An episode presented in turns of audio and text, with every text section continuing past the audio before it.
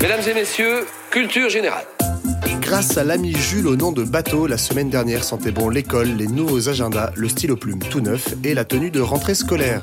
Mais l'histoire de l'instruction obligatoire en cache une autre, celle moins célèbre et surtout moins célébrée de l'éducation populaire.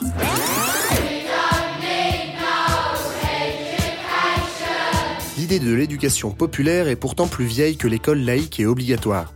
Dès 1792, ce vieil illuminé de Condorcet défendait l'idée que l'instruction publique ne ferait que reproduire les inégalités, désormais justifiées par les savoirs. Peu de gens le savent, mais Condorcet est un punk gauchiste qui pense qu'il faut ajouter à l'instruction publique des enfants l'éducation politique des adultes pour former les citoyens sur un pied d'égalité. Mais comme les punks gauchistes ne sont pas légion et que l'ami n'a pas les tétons percés, il faudra attendre longtemps et des moments de l'histoire aussi fun que l'invasion de l'Europe par les nazis pour passer de l'idée aux actes. Au sortir de la Seconde Guerre mondiale, des professionnels de l'éducation dressent ce constat implacable. Ni l'instruction publique, ni le fait d'avoir fait de longues études n'ont empêché les nazis d'être démocratiquement élus et le drame de la Shoah de se produire. Leur priorité, c'est donc une éducation politique à la démocratie, à la lutte contre l'obscurantisme, une éducation qui se donne pour objectif l'émancipation des citoyens, rien que ça. En 1944, le gouvernement provisoire qui prépare à la libération crée alors une direction de l'éducation populaire qui s'appuie sur des mouvements de jeunesse et des responsables clandestins d'associations. Bref, un mélange de résistants et de gros massifs. Cette jolie aventure va durer 4 ans et c'est très con car si elle durait encore aujourd'hui, Culture 2000 serait un service public et on serait fonctionnalisé pour raconter nos conneries. Ah oui, oui, oui, oui, oui. Ah ouais, ouais, ouais. Malheureusement, plusieurs coups d'arrêt vont mettre fin à cette idée visiblement inutile. D'abord en 1948, où pour contrer l'influence des éducateurs gauchistes, on fusionne l'éducation populaire avec les sports. Faites du ping-pong plutôt que de l'éducation politique et surtout, arrêtez d'ennuyer les pauvres avec des histoires chiantes on dépolitise brutalement l'éduc-pop.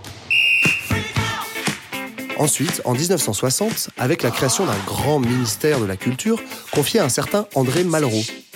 Désormais, on trace une frontière nette entre ce qui se réduit à l'animation socio-culturelle de la jeunesse, entendez occuper les jeunes pauvres qui ne peuvent pas partir en vacances, et la culture, la vraie avec un grand C.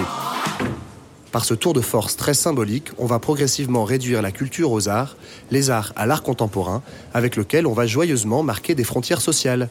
De l'autre côté, on demande aux éducateurs de ranger leurs bouquins et de jouer au ballon prisonnier.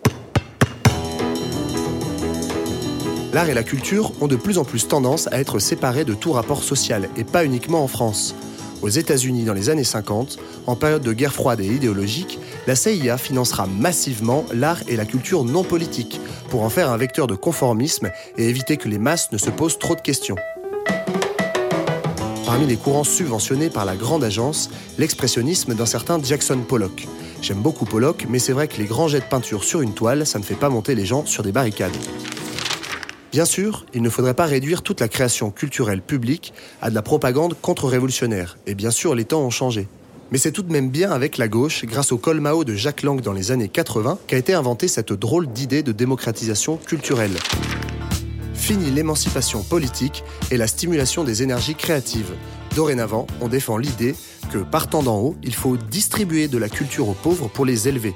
Mais leur apprendre l'histoire de leurs origines ou des idées politiques de leur époque, certainement pas.